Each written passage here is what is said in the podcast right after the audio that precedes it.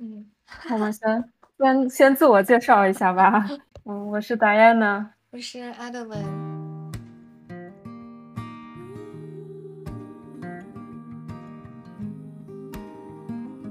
对，时隔好几个月，又又一次，对，我们上一次录还是两个月之前呢，啊，甚至节目还没有剪出来。甚至那个录音还没有上传。啊，对，我我今天才把那个录音导到我的电脑里面，然后才开始剪。嗯，我是刚才才开始导，不过对，因为嗯。因为这这一段时间确实都发生了很多事情，就是从你开始搬家到我回国，就发生了一系列对，咱俩都在一系列的事情。世界的不同角落在 hustle，然后没错，对，哦，不不然先来说说你你搬过去是怎么样？嗯，我觉得你的搬家还嗯好吗？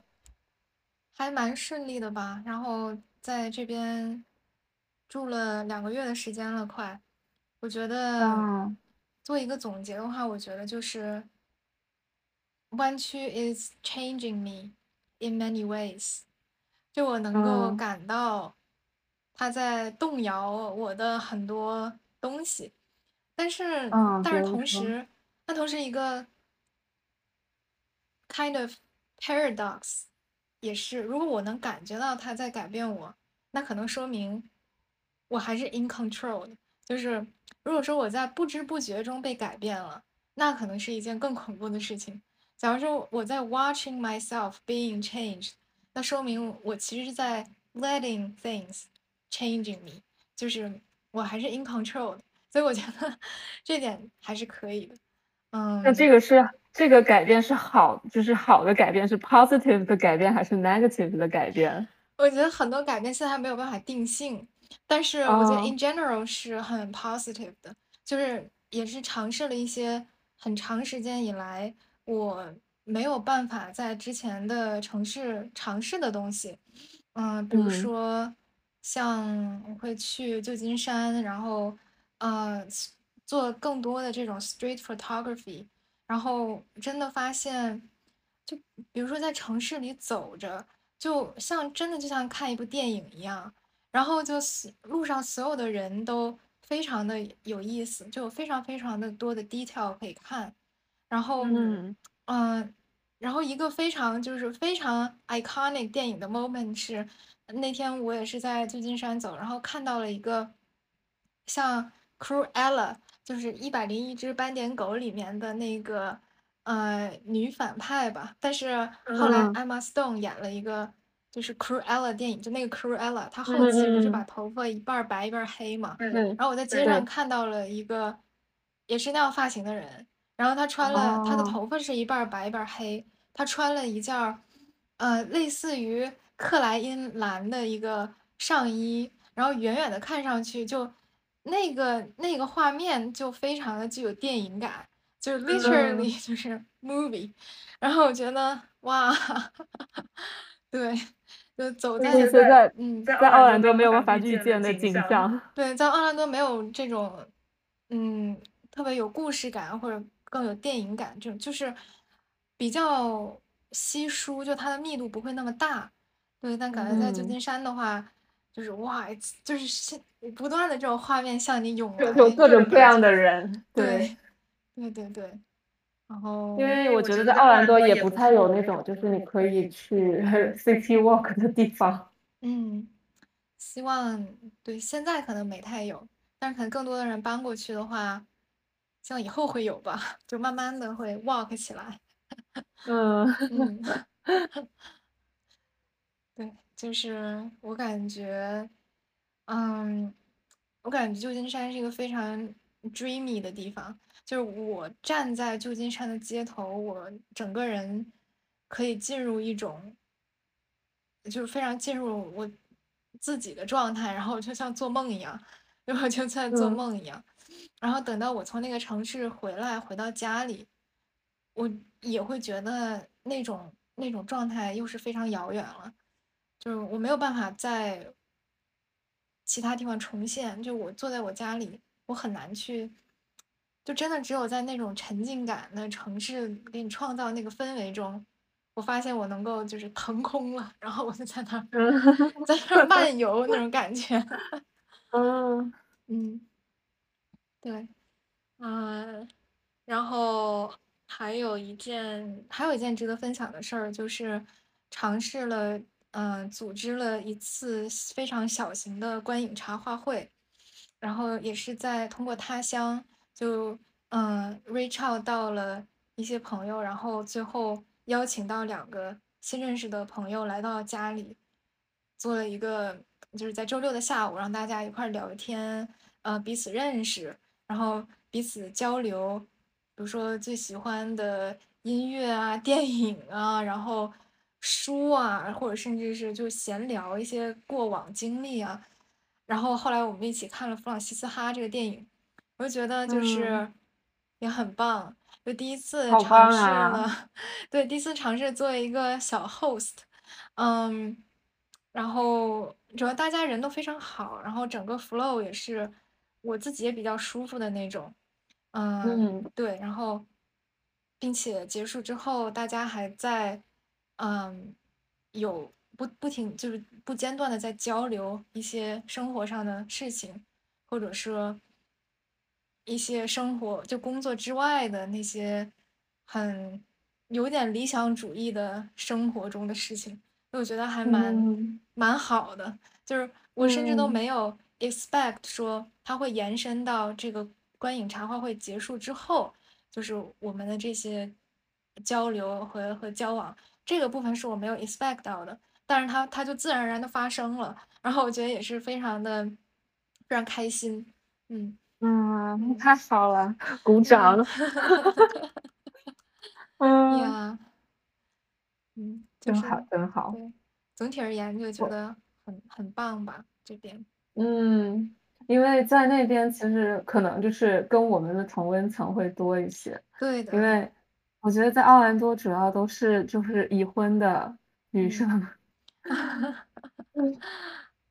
然后会就是不不太有不太有呃跟我们相似的人。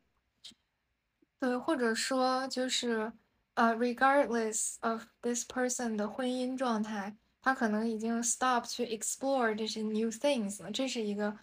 很就不太能够交流的起来了。就这种状态的话，嗯嗯，就是，但是他们就是跟国在国内的那种已经结婚生小孩的女生的状态也不太一样。就据我观察，嗯，就他们还是会比较呃更怎么说呢？可能可能就是因为生活的状态不一样，所以。看看到的问题也不一样，不过可能也分人。但是在这里，嗯，可能可能在这边还是聊八卦的比较多。我天天我天天在我们那个群里面吃瓜，吃各种吃各种本地的八卦，然后什么纽约的八卦有好多。嗯嗯，挺有意思的。对我这一次，嗯，就我这一次回国也是见了一些以前的同学啊、朋友啊，然后也觉得就是，嗯，真的每个人的状态都好不一样。嗯，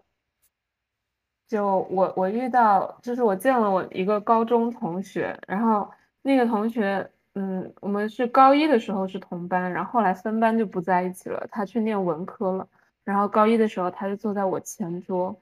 然后他以前就是一个非常非常非常开朗、非常就是乐观、有有活力的一个人。我每我基本上每一次回国都会去，都会找他一起吃饭。就他基本上是非常非常少数我还在联系的高中同学之一了。嗯。然后嗯，这一次回去，呃，我也去见他。就是他是，就他妈妈是公务员，然后所以。他当时呃高考的时候就直接考了，相当于是对，就是他妈妈的那个公务员对口的学校，然后他毕业之后就去当考了公务员，然后就就开始工作，然后也是嗯很早就结婚了，然后我这一次回去见到他，我就非常意外的发现他就是他整个人状态就不太对，就是两眼以前就是一见到我就是那种两眼放光，像有活力的样子，但然后这一次就，呃，感觉他没有什么精神，然后他就是有一点焦虑症，因为他觉得，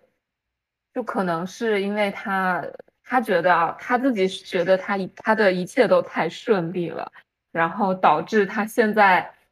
嗯，就是处在一种很焦虑的状态。就他以前想要，就觉得，嗯，就是他现在其实，在外人看来，他现在的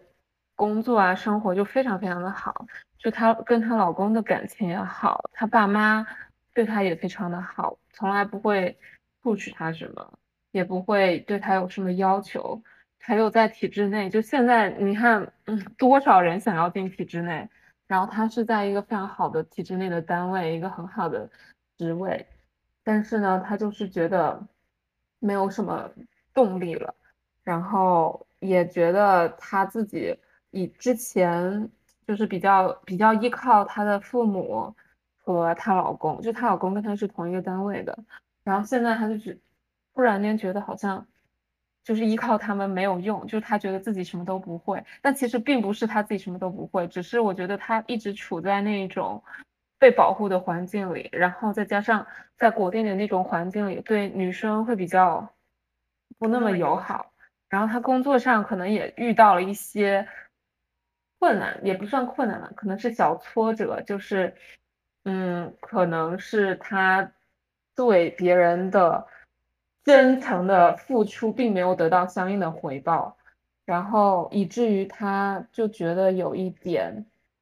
呃。就是没有目标，然后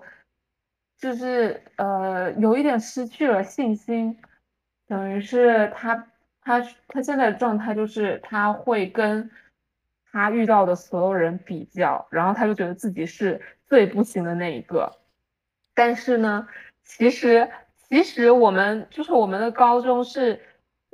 嗯，反正我们省里面最好的高中之一吧。所以说，呃，你要说他。他是最不行的人，我是怎么都不会相信，就是不可能的事情，不然的话他也不会考到那个高中里面去。然后他他嗯，高中的时候也是非常非常努力的一个人，嗯，所以我就觉得，嗯，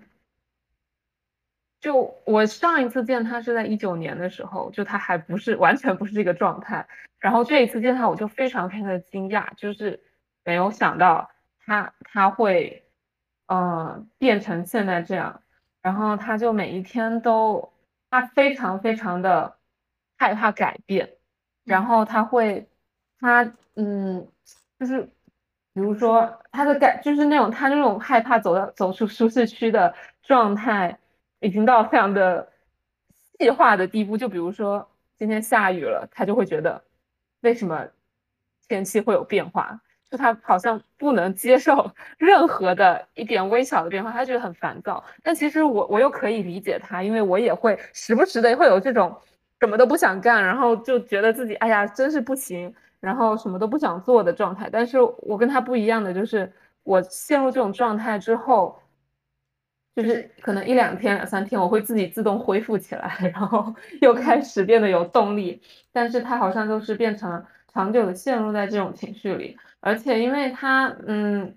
他太早结婚了，然后他也没有真正的自己生活，就是生活过，因为他就一直待在那个城市。他毕业了之后就回来，然后就结婚，然后就，嗯，一直在体制内工作。他的生活没有什么变化。他现在就是他对他的工作非常的没有信心，也不想，就是他对他的工作没有热爱。但是因为他就是学这个的，所以他也不知道他要去做什么，然后。又因为他现在在体制内，又很难说，我就是要放弃一切从这个体制内脱出来，尤其在国内那种环境里，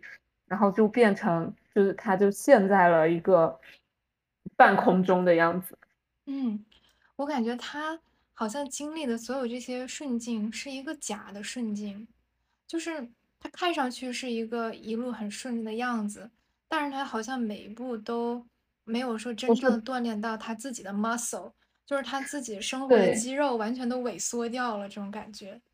因为就是他走的每一步都是，嗯，就是在这个社会上看来是好的，但并不是他自己的选择，就是，嗯，他他的就是等于是环境帮他选择的，环境给他选择了，让他走了一条最最宽最平坦的路，但是他走上去发现这个好像并不是他想要的，但他他也不知道自己想要什么，然后，对，这这个就是，但我觉得他的这个状态。嗯，不是个例，因为我有一个就是亲戚家的小孩，他也是，呃，就是我我的嗯亲戚，他也是在体制内，然后，嗯，他也希望，呃，就是我的那个弟弟，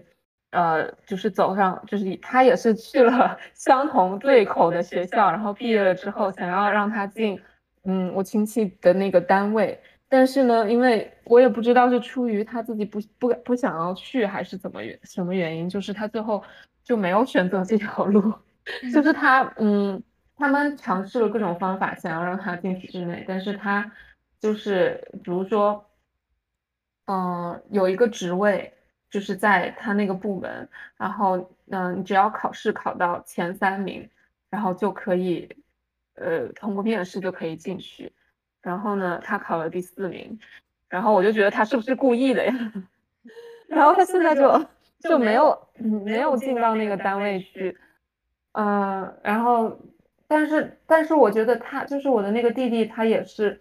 因为他是家里唯一一个男性小孩，然后我们福建人你懂的，就是非常注重就是 家里有没有一个男的小孩，如如果是有的话，就会非常非常的全家都会比较偏爱他。所以他在小的时候，嗯，等于是永远都会给他最好的安排。然后如果他一旦有一些不一样的想法，就是全家总动员的去劝说他，就不仅是他爸妈去劝说他，就是我妈妈，然后我的姨妈什么的，全都要去劝说他，让他呃改变他的想法，然后做大家帮他选的选的好的那那件那个选择。所以他现在就是变成没有人。就是没有人知道他想他真的想要的是什么，就他我也不知道他到底有没有自己的想法，然后他也从来不表达，就是他永远都是很乖巧的那个样子。但是，嗯，就是好像他就像一个假人一样，就 活在那里，为了满足大家的期待。然后，但他自己也有一点那种小的叛逆吧。所以他，嗯，他就是在很微小的地方没有按照按照大家安排的那样走，就是他现在就是他还是在体制内，只是不是在家人给他安排的那一个那一个 环境里而已。嗯，所以我觉得就嗯就很很好像就这也不是，可能是我们那边比较 普遍的一个事情。嗯，其实说到这个，我也想到。嗯，我有一个国内的朋友，然后算是嗯。嗯，我我一个非常 long time friend，我们很小就是在一块玩儿，然后他最近也在面临这个选择，就是进嗯国企，然后稳定安稳，别人看了都说好，还是说继续做他之前的专业相关的，which is also game related，然后进一个外企。然后接着就可能就不稳定了，然后可能要接接着卷，他就在这两个选择之间非常的纠结，嗯，然后我就想到，嗯，就是首先客观上来讲，对于普通人来说，这这确实是一个非常难的一个选择，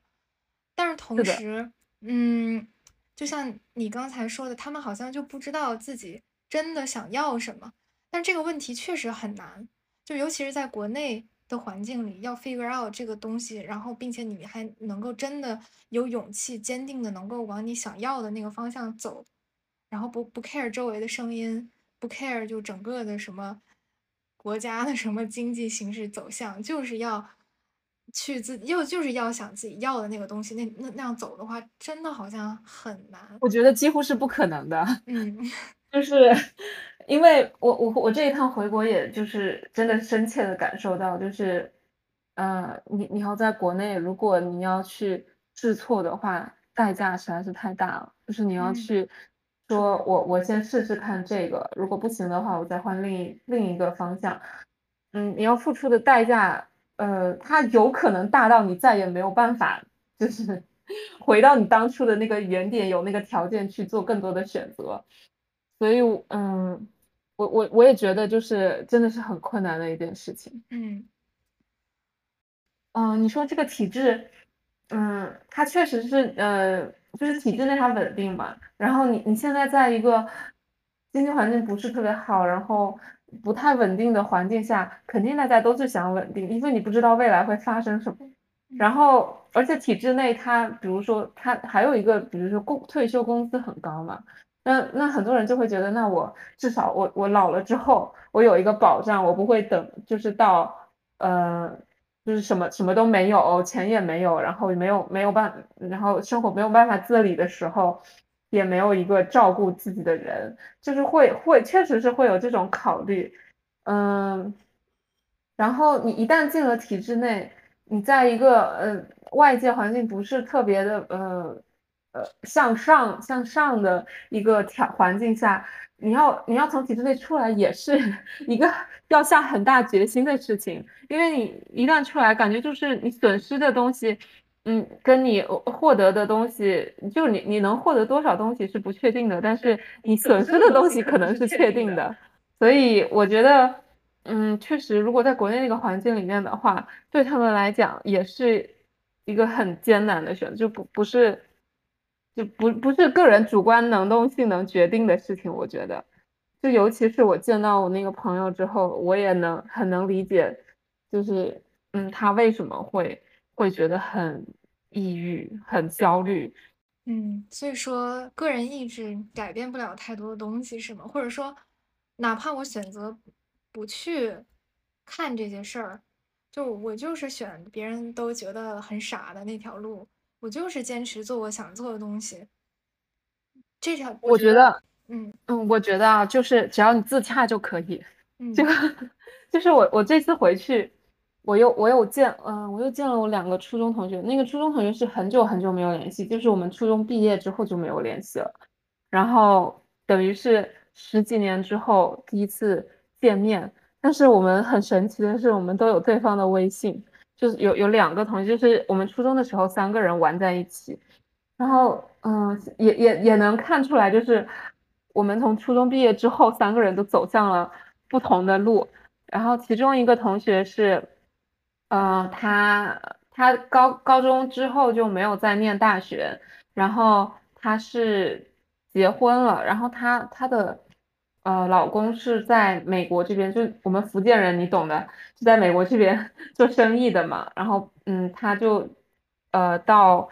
美国这边来呃生，然后现在已经生了两个小孩，然后就在做家庭主妇这样的。然后她老公就是做在美国这边做生意的嘛。呃，然后另一个同学是在国内，嗯，我们那个地方，就他毕业之后就呃。也是公务员，就是考到了体制内，然后现在在呃体制内，也是前呃前几年疫情之后结结婚的吧，然后现在就是怀正怀着小孩，准备准备要生小孩，然后我就是呃出国，然后读研，然后就留在美国工作，就是我们三个就完全走向了三个不不同的方向，但是呢，呃，我跟他们坐在一起聊天的时候，我就觉得我会觉得他们嗯。他们他们两个自己也生活的非常的快乐，就是呃，我那个就是有两个小孩的同学，他虽然是家庭主妇，但是他因为他很喜欢小孩，然后他也觉得呃，就是不用在不用上班，在家带小孩，他也很快乐。然后那个在体制内的同学，他他从就是从来没有离开过我们那个地方，嗯，就是在在我我在福州嘛，然后他在福州。呃，他上大学也是在福州上的，然后工作也是在福州，然后就是他也觉得在福州生活的非常的好，非常的安逸，很适合慢节奏的生活，呃，然后我就觉得我就是那个最拧巴的人，因为走的最远，经历过最多的事儿，归来最拧巴。因为因为你看那个，就是我像我们这种，我不是因为签证回国的嘛，就 因为签证问题被赶，就是被被被 deport，然后回去办签证。然后但是那个呃，有两个小孩的那个那个呃，我的同学他就是早早就拿了绿卡，然后在家里带小孩，然后啊，有的时候帮家里的生意就是帮一点忙啊什么的，然后。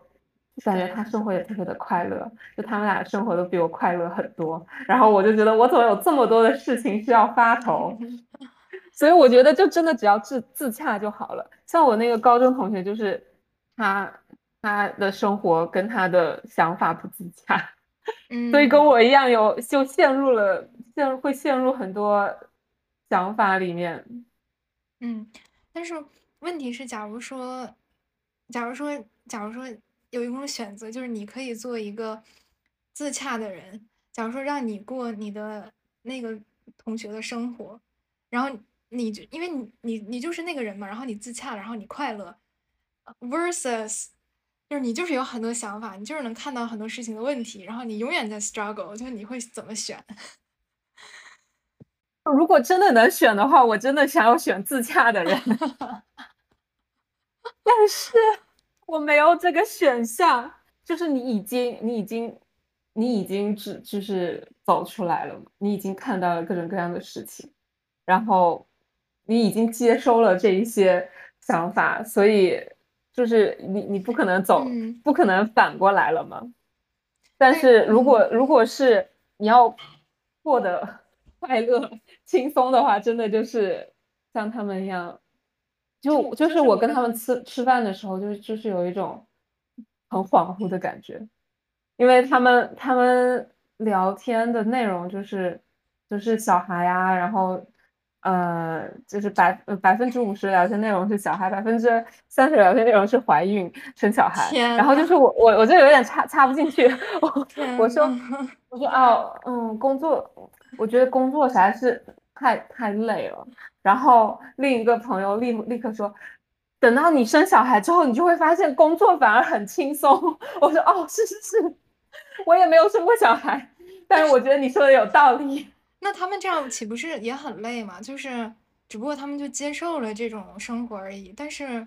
对，但那是所谓的向下的自由吧？I don't know。作为理理理论什么叫理论派女权的话，会认为那是向下的自由。对，但是，嗯，怎么说呢？就是即使他是向下的自由，但是他自洽，所以他快乐。所以他那个快乐真的是是 solid，是是真的快，他不会，他不是在骗自己吗？他没有在糊弄自己吗？因为他，我觉得就是你你的女权思想，就是之前我看过那个，好像是今年三八妇女节的时候，呃，随机波动的三位主播还有几个。嗯，几个女权博主做了一个视频，然后里面贤子就是说到，就是好像是有一个问题，说什么女权给你带来了什么，然后贤贤子就说，女权其实是给你带来了痛苦，就是你你懂得越多，你知道的真相越多，你就越痛苦。是我因为你 对，就是你不知道，你不知道反而更轻松，就是你就接受 everything。就是像我那个，像我那个生了两个小孩的那些，就我没有没有说他不好，就我觉得他只要自洽就是好的。但是他，嗯，哎，我想要说什么来着？对他就是他就是觉得是呃生孩子如果打那个打无痛会影响小孩的脑袋的那种。虽然他生活在美国，但是因为他接触的环境依然是比较传统的那种，呃。福建的那种家庭的环境，因为他们家就是，呃，叫什么家家庭，就是他们等于是他公公他公公家开了一个餐厅，然后呃他接触的人就是那个餐厅里面的服务员呀什么的，然后或者或者是来打工的人呀这之类的，所以他接触的都是那样那样的人，他生活的环境都是那样的，并没有人跟嗯会会告诉他说。呃，你应该，你你可以打无痛，无痛，你生孩子的时候打无痛不会影响你的小孩，也没有人跟他说你要有自己的工作，这样子你才会有独立的经济收入，你才不会被就是夫妻的关系压制之类的。但是因为他现在并没有遇到任何就是需要他去对抗的问题，所以他他我就我可以看到他身上潜在的风险，就是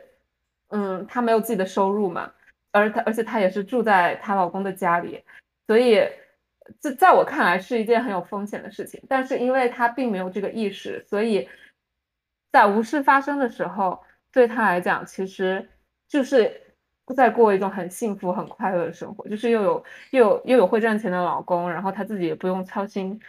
钱的问题，只要在家里照顾好小孩就好了。然后生活又很富足，嗯，又有大的房子住，然后小孩也很很可爱，也很听话。就对他来讲，这就是就是很就是在他和周围的就世俗的眼光来看，是一件很令很快乐的生活，是一个是一个很快乐的事情。然后我那个那个就是公务员同学也是，就是嗯，又又又在父母身边，然后呃，然后双夫妻双方又都是公务员，然后家就是收入也很稳定，然后又有房子，就什么什么都不用操心，嗯，就嗯，感觉。就是他们得到了所有就是世俗世俗上觉得到的东西，他他是一个 good wife，他是一个 good mom。他有钱，但他唯独就是没有成为他自己，就他没有去探索，就是如果他也没有想成为的自己，他也 就是他没有那个东西，他没有他没有成为，就是他没他确实是好像很快乐，但是现实是，他就没有开从来没有开启过，就是如果说他自己有一个 potential，他可以 create something meaningful 或者 do something other than just being a wife 的话。就是因为他太自洽了，所以他就对对对，没有很自洽，他自己在一个循环里面。然后我那个高中同学，他就是开启了这个开关，所以他才痛苦。对，但是痛苦我觉得并不是一件坏事儿，就是痛苦之后，他可能会 figure out something good，会。对，但是现在问题是，他处在一个没有办法把他自己拯救出来的环境当中，他就是很难，就是他只能是他没有出路。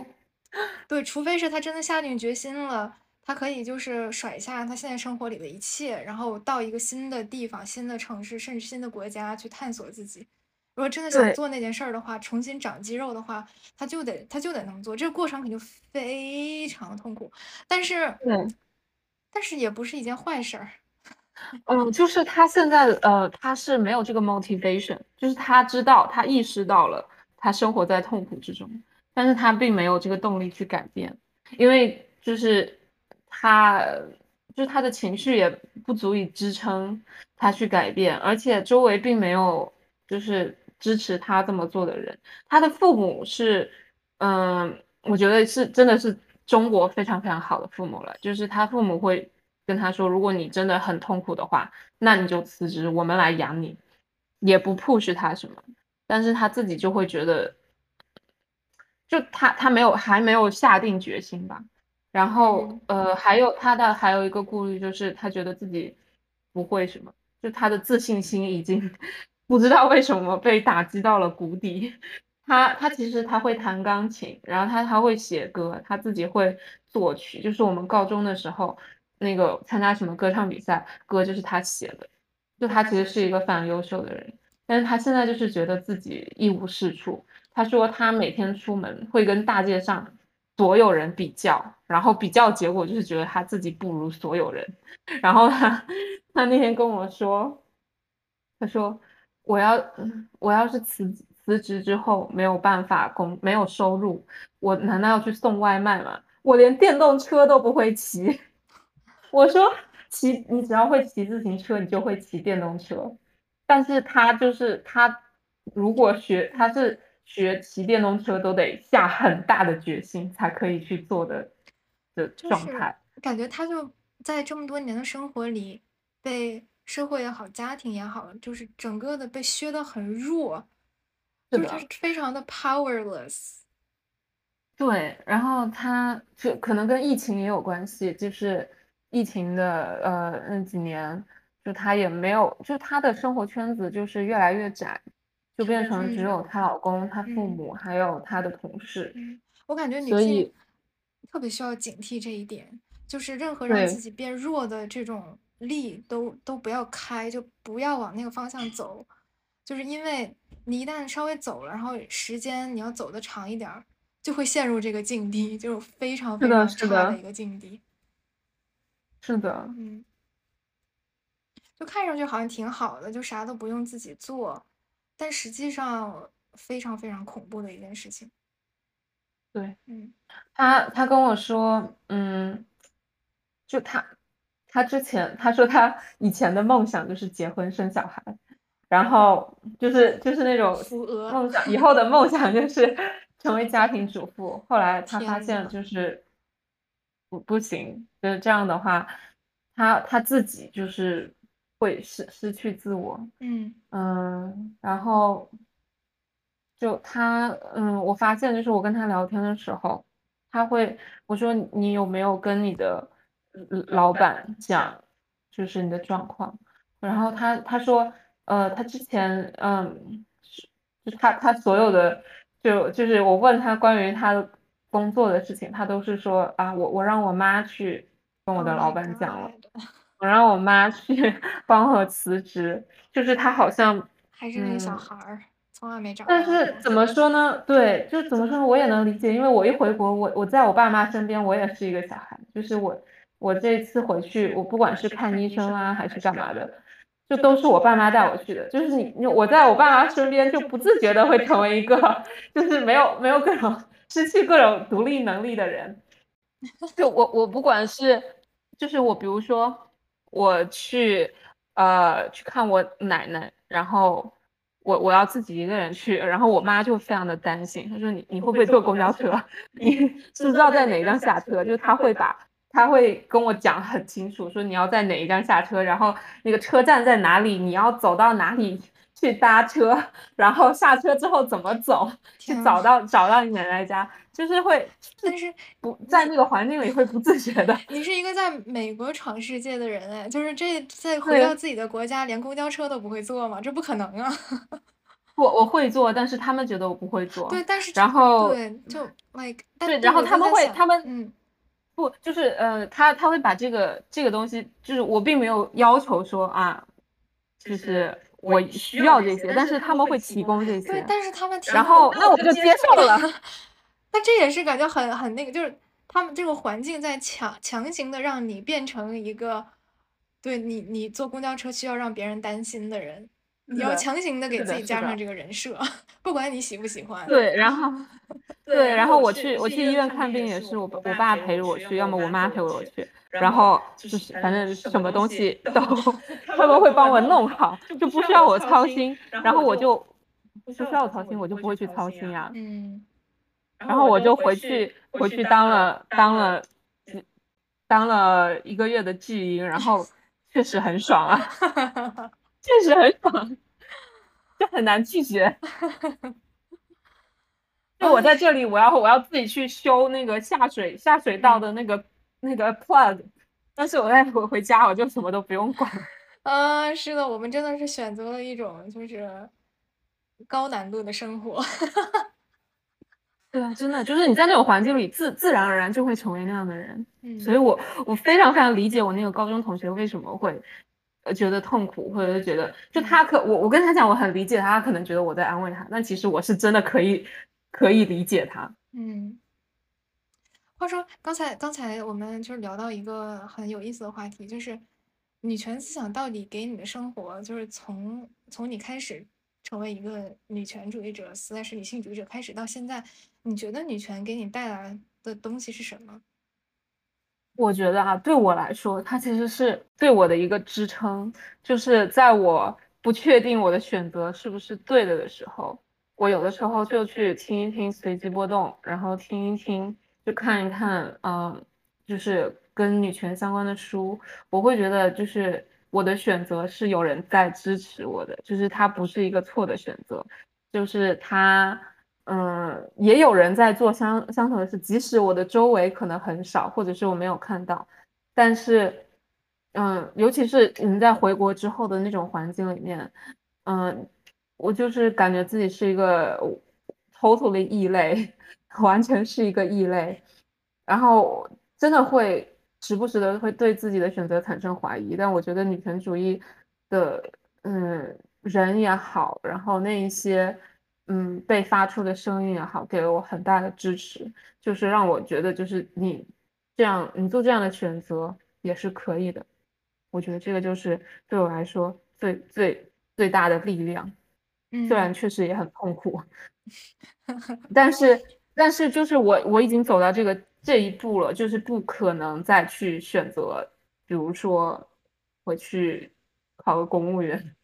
结婚生小孩啊，这样就是已经不可能。嗯，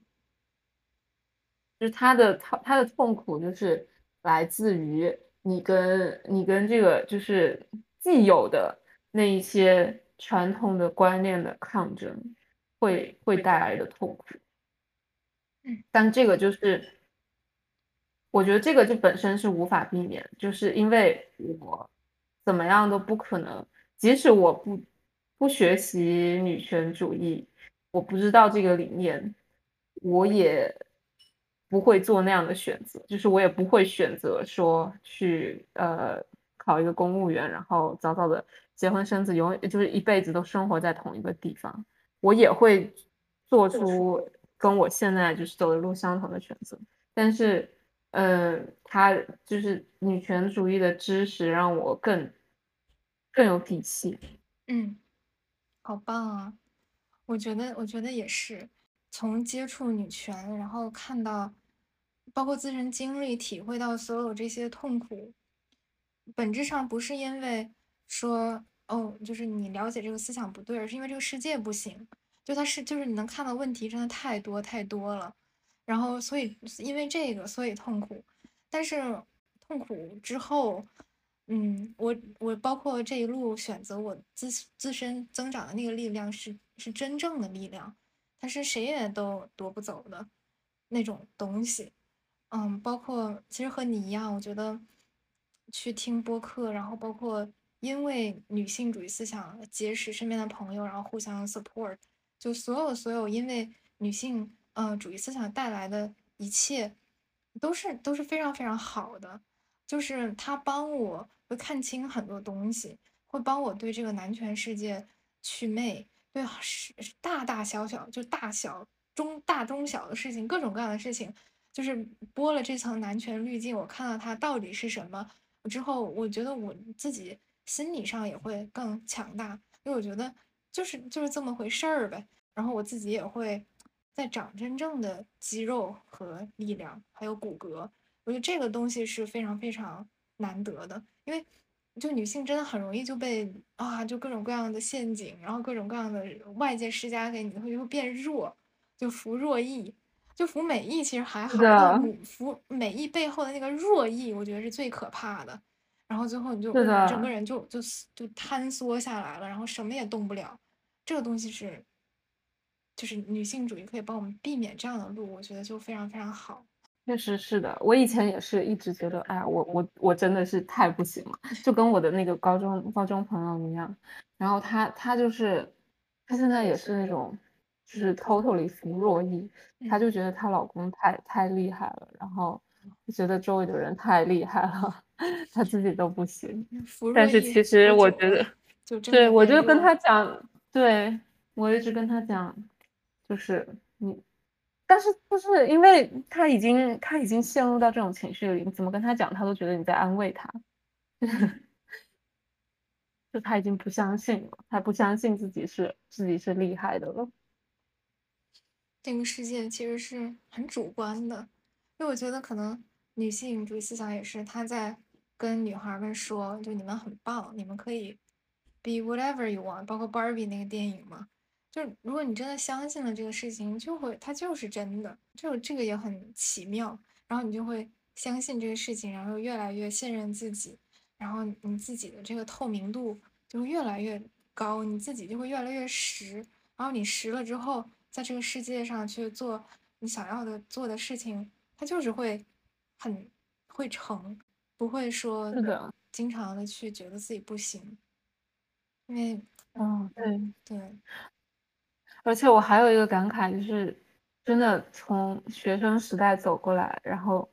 当当初的每一个朋友，现在都走上了不同的道路。嗯，就是每一个每一个，呃，我当时关系好的朋友，好像都都过上了自己的人生，就 totally 不一样，完全不一样。然后我朋友就是我的初中同学，就说我没有想到我是那个最疯的那一个。然后他们以前一直觉得我是那一个，就是会去考公务员，然后结婚生小孩，就过那种传传统意义上的那种好学生会过的。但是其实他们并不知道，我其实很叛逆。嗯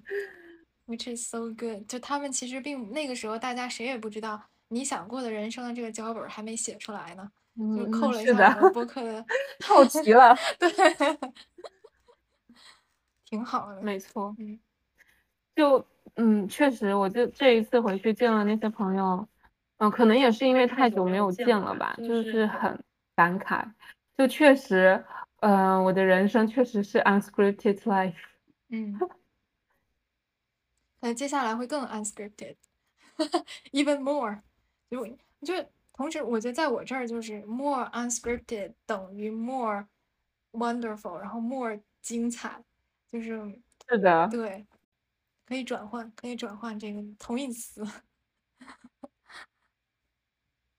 确实是，嗯，而且但是，嗯，你说，而且就是又回到痛苦的这个话题，就是，嗯，苦乐，I don't know。之前好像看到过一种什么受施法冥想的意思，就是他他不会说躲避痛苦，他会觉得苦乐就是呼吸，就是一呼一吸，呼苦乐的转换就像呼吸是一样的。就是如果这样的话，人就不会说非常的从心里底层非常厌恶痛苦，然后所以你在经历痛苦的时候，你也不会说哦，你意识到自己痛苦，然后反而变得更痛苦，你反而会觉得。呀，就是痛苦，它来了，然后我接受它，然后就就接着做我该做的事情，然后它就会走，是这样一种感觉。所以，对，就是刚才说痛苦，然后想到这个东西，就觉得说，可能，嗯，它其实是它其实是自然的循环，就是你你本来就会感觉到快乐，或者是感觉到痛苦，就是如果你对永远都快乐的话，就没有快乐。对对，它是它。不是那么 negative 的一件事情，它其实就是很自然的事情。嗯嗯，你刚才要说什么？嗯，我我是想说，我这一次回国还有一个感受，就是觉得我的父母还有我的就是亲戚都老了很多，因为就是我可能我上一次回去是一九年嘛，就三年多没有回去。然后就是再见到他们，就觉得真的就是时光在他们的脸上 踩过，嗯，就觉得他们就嗯，我以前就觉得我我的印象中，我爸就是非常的高大，非常的壮的那种。然后我这次回去发现，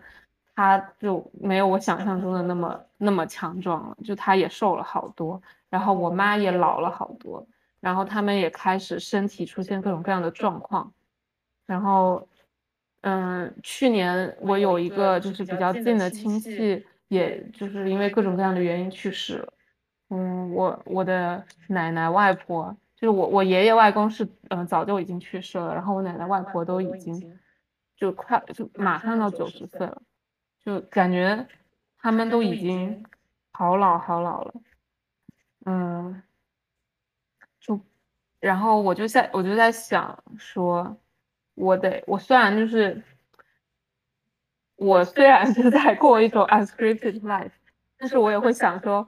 嗯，我得，我得多花时间陪他们一下，就是我，我也不能，嗯，就我没有办法，我没有办法说啊，我就，呃，去过我自己的生活，我就撒手不管了，就我会有那种顾虑，就是觉得我还是得。照顾一下我的家人，然后这这就更加深了我的矛盾，因为就如果他们他们对我的期望其实跟跟我现在在过的生活是完全不一样的嘛，他们就希望我要么早点回国，要么早点结婚生小孩，然后最好找一个稳定的工作，但这个是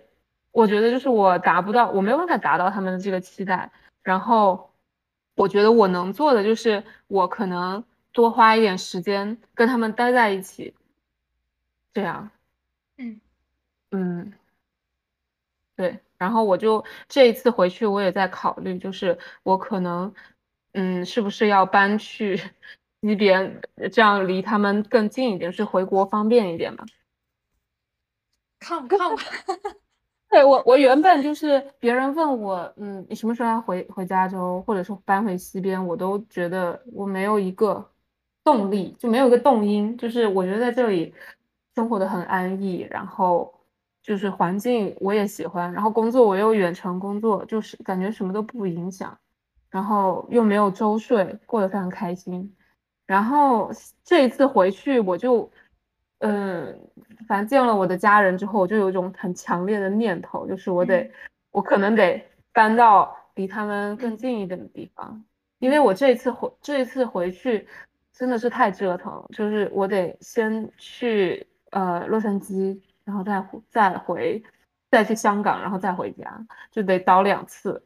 机票非常的难买，价格又非常的贵，然后就嗯，就让我让我重新有了这个想法。嗯，我觉得我觉得这就是你对家庭想要更多的陪伴家人这一块就非常好，就感觉它是像 unscripted life 里面的 unscripted life，然后又回 到了原来的那个 scripted life。Which is interesting, right? 嗯，对，就是，哎，我我的感受就是有一点复杂，嗯，因为，嗯，就当然他我父母肯定是希望，嗯，更多时间我可以陪他们，然后我也不得不思考，就是他们他们老了之后该怎么办，就是我要怎么样去照料他们。因为他们就只就是我是独生女嘛，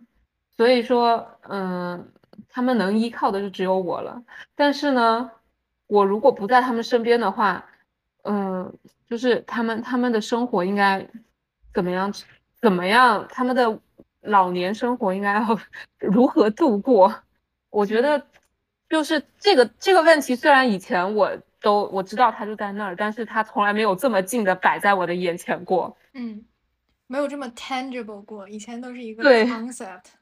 对，以前就是一个呃一个概念，然后现在就是它就好像近在咫尺了，越来越有形状。对，因为我就是我这次回国就觉得我我回一次国见一次我的奶奶外婆就是少一次，就是他们好像就是随时都都会离开，然后就更好笑的是，我我觉得我外婆非常的有趣。因为我们不是吃饭嘛，然后我我们会就是祝祝酒啊什么的，然后就会祝祝他说，呃，希望他长命百岁，然后身体健康。然后我外婆就说，活那么久干什么？活那么长干嘛？唉，而且我的外婆就是她是我们家唯一一个不怎么 push 我的人。她是她，而且就是她也，嗯嗯，他就他是我们家唯一一个会跟我说，你只要你自己过得好就可以了。然后，呃，叫我多多跟我我妈妈多多跟我爸妈就是打电话呀，多跟他们视频啊。然后他说你不要担心我，你只要你只要就是照顾好你爸妈就好了。然后也不会，他他虽然心里很想要催我。赶紧结婚，赶紧生小孩，但是他只会催我妈，他从来不催我。他说我只敢跟你跟你妈说，我都不敢在你面前说。就是这个这个坏人要要让 这个女儿来做，而且对，而且他就是他觉得就是我怎么样，我我自己过得好就行，然后就是不要太顾虑，不要太顾虑他。然后呢，他也会叫我就是。什么父亲节的时候要给我爸买花，母亲节的时候要给我妈买花，然后呃，他他还会说什么？嗯，就是我外婆，她其实她是我外公的童养媳，她也没有念过书，也不识字，但是她自己就是会会识字，然后她就经常，呃，比如说我我坐在那儿。看手机，然后他就坐在我旁边，拿了一个吃就是食食品的包装袋，然后问我这个字怎么念，然后他现在已经会念会认识好多好多字了。哇就除了笔画复杂、笔画复杂的字他不认得，就是简单的字他都他都能认得。为外婆鼓掌。你的外婆叫什么名字呀？哦，我外婆的名字也很有特点，就是嗯也很典型，她叫接南。接南，对，就是真的是接他姓郑，叫郑接，对，就郑接男。接男孩儿的意思。对对，天呐，我而且他是他是一个童养媳，但是他也没有念过书，但是他对他每天就看新闻，看他最喜欢看天气预报，然后他他就是新闻联播也看，然后本地的新闻也看，然后这一次回去的时候正好就是刮了那个台风，然后郑州啊，就是北京啊在下大发大水，然后我我的小姨就跟他说。现现在那个北方在发大水，好严重啊！然后我外婆说：“是啊，是啊。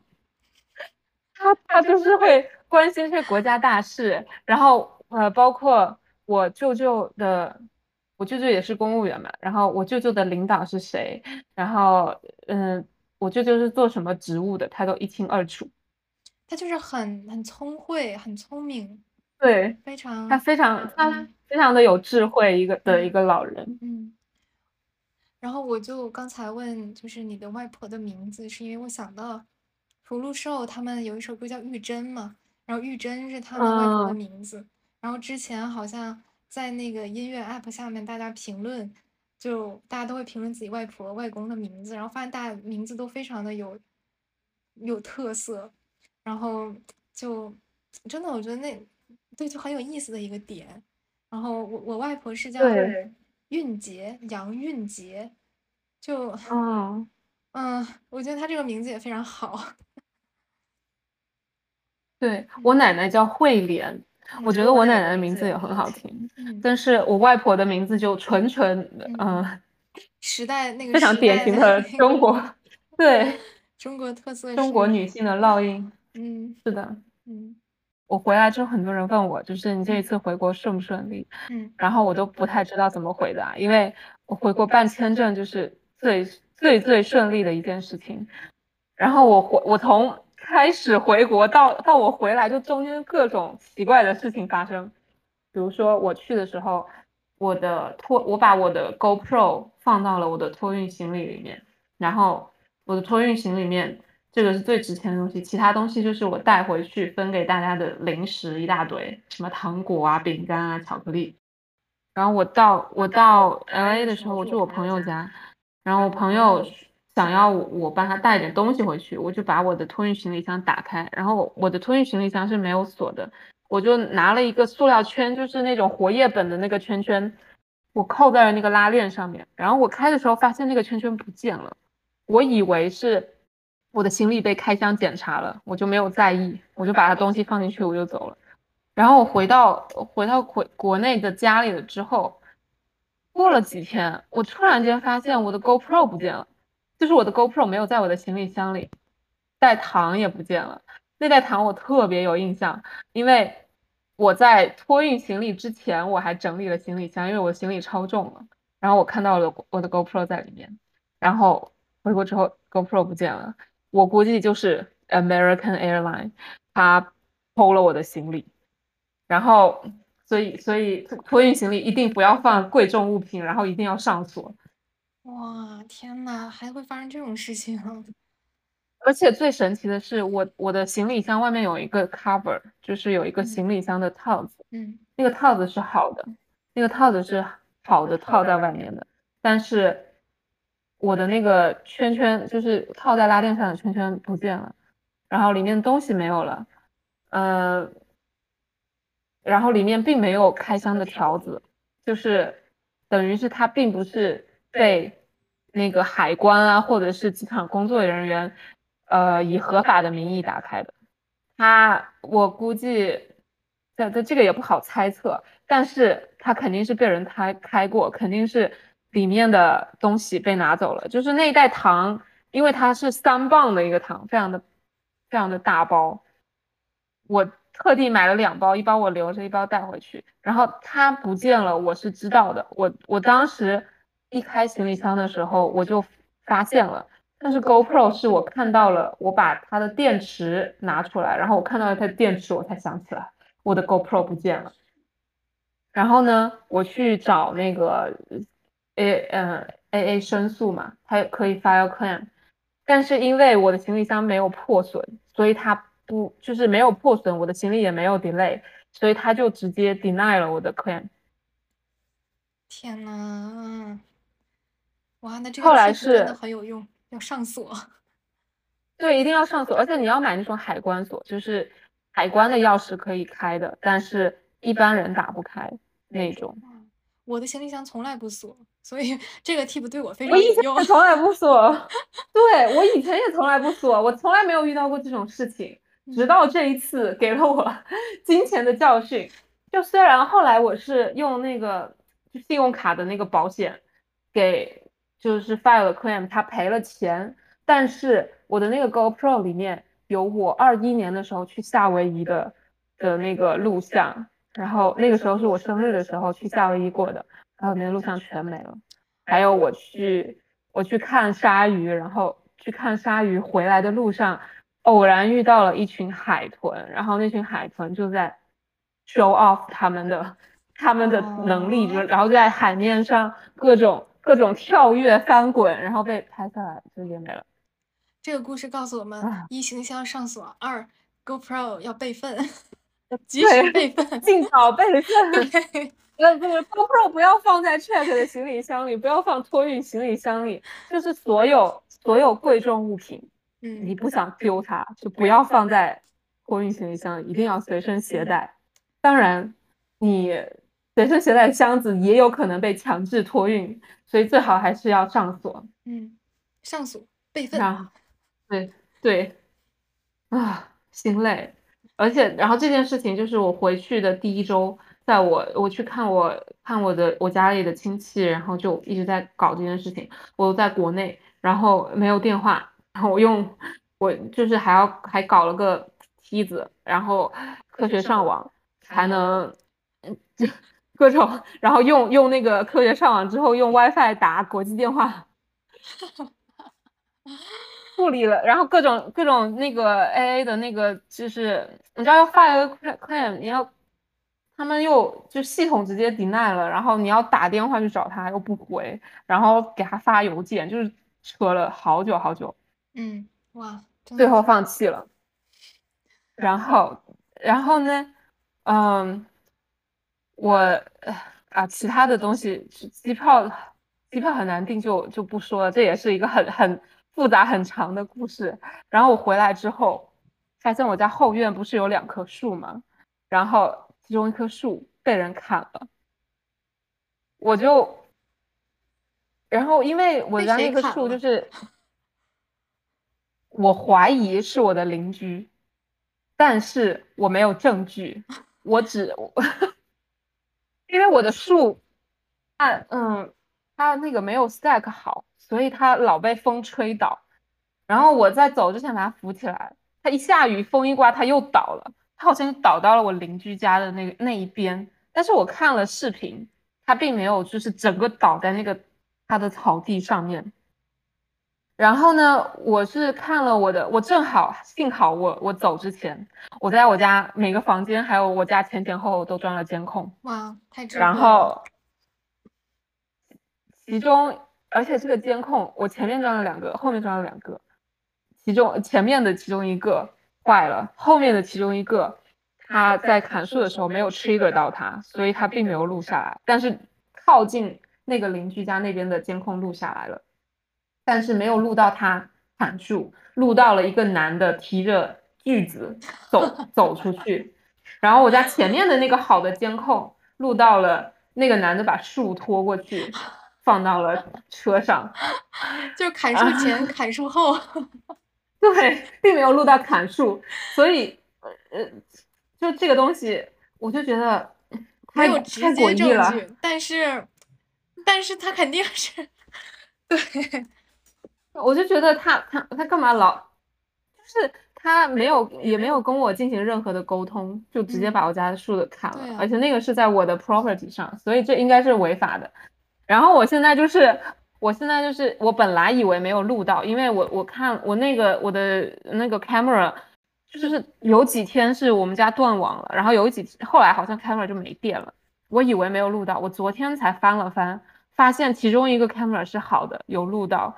然后前面的 camera 有录到他把树拖走，所以我现在就是要找找我们的那个 HOA 问他就是。他管不管这个事情？如果他不管的话，我估计要报警。我我至少要去去做一些做一些事情，去呃做一些努力，去尝试把这些问题搞清楚。嗯。然后我我我尝试敲了邻居家的门，但是我男朋友制止了我。虽然我去敲了，他没有开门。然后他说这样太危险，如果真的是他们干的的话，你可能会他可能会有生命危险的那个。会会遇到生命生命威胁，嗯，所以我现在就放弃直接跟他们沟通，因为他们也没有直接跟我沟通，然后我我只是怀疑他们，也不确定是不是他们干的，嗯，很有可能是。哇，你这个感觉像那种就是小侦探似的，就要翻监控，然后翻证据。我就觉得我这一次回去之后，就是有很多很多这种小小的事情，就是他们就是。没有办法，没有没有一次性把我击垮，但是也差不多，就累积起来，各种各样的小事，就是这种生活中的生活事，adult shit。对，就是呃，你说怎么说呢？你说有什么损失吧？好像没有什么大损失。他他把我树砍了，我可能割草还更方便一点，但我又觉得就是不不能让他们这么嚣张。我家的树是你随便 就能砍的，对呀，怎么回事？我就觉得，嗯，对啊，都很奇怪，怎么会怎么会发生这种 事情？哎呀，希望就是你接下来能够生活更 peaceful 一些，就别别有太多这种这种事情发生。对啊，我我觉得我就是每年每年夏天，自从自从搬到这边来之后，搬到奥兰多来之后，每年夏天就是总是有有很多奇怪的事情发生。夏天好像运气总是非常的不好。哦，天呐，反正夏天反正就要过了，马上就要秋天了，希望就是赶紧，是赶紧运气好起来，过一个 peaceful 的秋天。peaceful 的秋天和 peaceful 的冬天。嗯嗯，而且本来我不是呃我没有那个 lunch party 嘛，但是今年可能因为要节节省开支，他们。就是没有，就有 lunch party，但是不帮我们 sponsor 那个旅费和酒店费，所以我应该就不会去了。哦天呐！但是你，但是你会考虑 long term 搬到这边是吗？就再开始考虑这那那估计就是要等到再过明年之后了。嗯，对。因为咱现在这种打工人身份要搬个家，实在是嗯 太麻烦了，就是很多。说明年一眨眼就到了，确实是。嗯嗯，好的。嗯，好，那我们这期就先录到这里。耶。好的。